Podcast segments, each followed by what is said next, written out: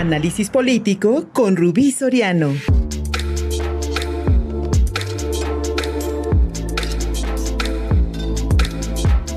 México hundido en la brutalidad de la violencia. Hablábamos hace poco de la situación que viven muchísimas personas aquí en el estado de Puebla, con desapariciones, con homicidios. Y lamentablemente, mi querida Rubí Soriano, una condición que se repite en las 32 entidades federativas y que tal parece que el gobierno federal prefiere omitir, prefiere voltear a otro lado, más allá de proponernos una estrategia para cambiar esta situación. Rubí Soriano, tu análisis político. Buenos días. ¿Qué tal, Luis? Buen día a ti a todo el auditorio de Contigo Puebla. La narrativa del eh, presidente Andrés Manuel López Obrador frente al clima de violencia en México es simplemente inverosímil. Al mandatario le hace falta reconocer la crudeza que hoy se vive en un país donde se asesina con una abierta impunidad. El clima social se desborda en un clamor no solo de justicia, sino de acciones contundentes de parte del gobierno de México para hacer frente a una delincuencia organizada a la que pues se ha decidido hacer intocable, casi impune. Los asesinatos de los dos sacerdotes jesuitas en Chihuahua no solo han sido las gotas que derramaron el vaso. Las masacres, ejecuciones por el cobro de derecho de piso y muchas más acciones de violencia están en el diario acontecer de un México donde los grupos de la delincuencia llegaron para quedarse, Luis la invisibilidad que el presidente pretende darle a las acciones de barbarie que hoy inundan a una sociedad mexicana son una muestra de incompetencia y de la política errática que el gobierno de la Cuarta Transformación insiste en mantener de pie. El infierno crudo que el jefe del Estado mexicano se empeña en ignorar se palpa en los 100 asesinatos diarios que se cometen en los diferentes territorios del país. No solo son actos de extorsión también están las ejecuciones de familias que sin nexos delincuenciales son víctimas de la barbarie de los grupos delictivos que operan en las distintas zonas del país. Hay un clima de mucha violencia en México, donde difícilmente se puede hablar de paz cuando en la mayor parte del territorio nacional se dan actos de suma violencia. Los cárteles del narcotráfico son los que dictan las líneas de control por encima de la llamada Guardia Nacional, que ha quedado al margen de una zona donde abiertamente se niegan a entrar. De nada le sirve al país el discurso de un mandatario ausente de la realidad, quien vive de culpar al pasado y evitar asumir las responsabilidades del presente. Es casi imposible pedirle al presidente AMLO que modifique su política de seguridad y se haga una cruzada emergente en contra de la violencia. ¿Qué más necesita ver el presidente para constatar que hoy el país arde en una hoguera de violencia e impunidad? Más allá de la crítica de los opositores y de la defensa ultranza del gobierno en funciones, a México le urge entrar en una etapa de pacificación, Luis, que no incluya o garantice la impunidad para criminales. Al gobierno de México el tiempo se le ha ido en su errática estrategia de abrazos no balazos, lo que ha dado como resultado la muerte de miles de personas en condiciones de suma violencia. Además de esto, en México hay una ausencia total para garantizar el respeto a los derechos humanos.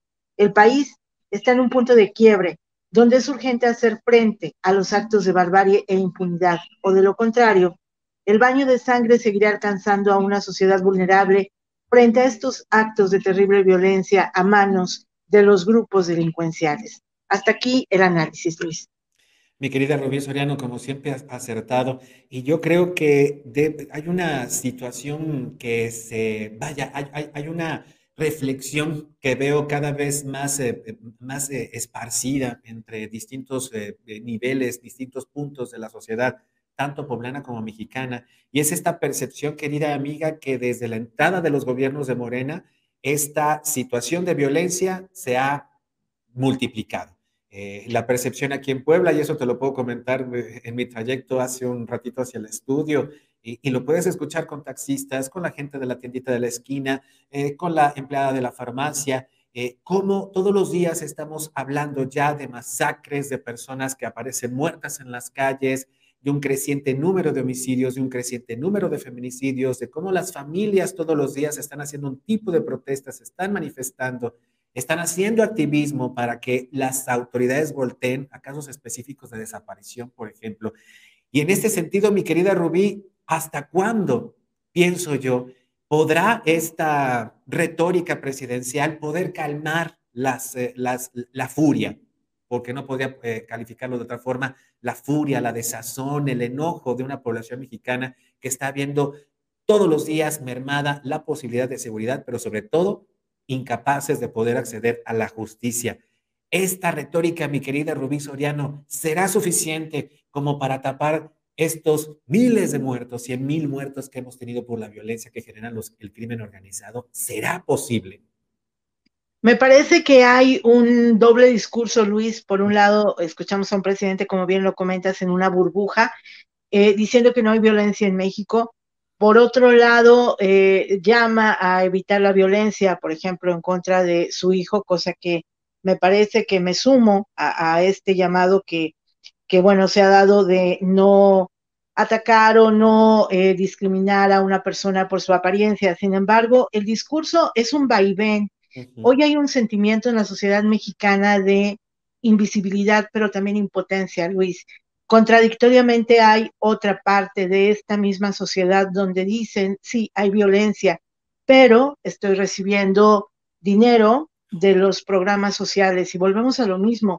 Es un círculo de nunca acabar en un México que se está hundiendo con la violencia, que nos están matando familiares, amigos, conocidos, pero muchos de estos familiares, amigos y conocidos también están siendo eh, de alguna manera pues eh, contactados para recibir la ayuda de estos programas, entre comillas, sociales.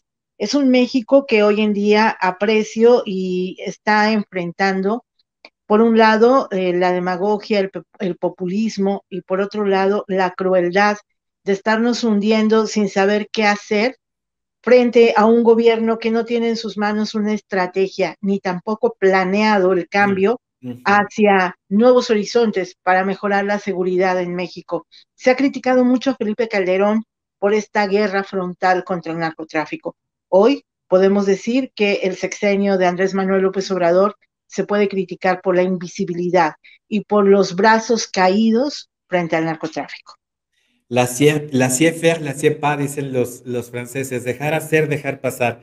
Y esta política de omisión, mi querida Rubí Soriano, en la que, como bien señalas, no solamente es el gobierno el responsable, sino nosotros como ciudadanos, porque a final de cuentas lo que estamos haciendo es permitir una mala política y nos quedamos callados por unos centavitos. ¿Qué tanto realmente estos centavitos nos van a ayudar para poder enfrentar una crisis de violencia mucho más grave en la cual el gobierno pues ya no controla el territorio como ya pasa en cientos de municipios en el país, Rubí Soriano.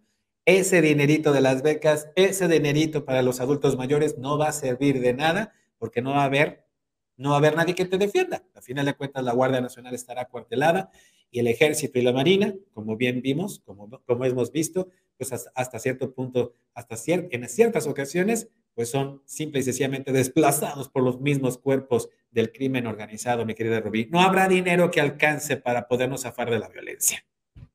Totalmente de acuerdo, Luis. Me parece que lo que vendrá será una etapa de reacomodo en los propios mandos de la seguridad, pero no hablamos de estrategias nuevas, que es lo más grave. Y podría concluir diciéndote que México hoy vive sus peores momentos. Quizá estamos emulando aquella Colombia de hace una década o un poco más, donde hizo falta eh, la intervención de pues organismos internacionales para lograr una pacificación. Eso es lo que nos está urgiendo en este país en estos momentos. Una Colombia, mi querida Rubí, que en los años 80 vivió un clima de bombazos, de terror completo, y un narcotraficante como Pablo Escobar metido en el Congreso y peleando la presidencia de la República. A ese punto, mi querido México y nuestro querido México, mi querida Rubí, está prácticamente, yo no lo veo muy, muy alejado cuando vemos a una presidencia de la República nombrando, nombrando a, los, a, los, a los integrantes del crimen organizado como seres humanos que merecen también respeto a sus derechos. Rubí Soriano, muchísimas gracias por haberte conectado con nosotros, amiga, para quienes hoy te pudieron conectar, contactar por esta vía, ¿cuáles son las otras? Nos, eh, pues nos leemos en Twitter como arroba rubisoriano y en todo el resto de las redes sociales como Los Alquimistas del Poder. Gracias, Luis. Síguenos en Facebook y en Twitter. Estamos contigo, Puebla.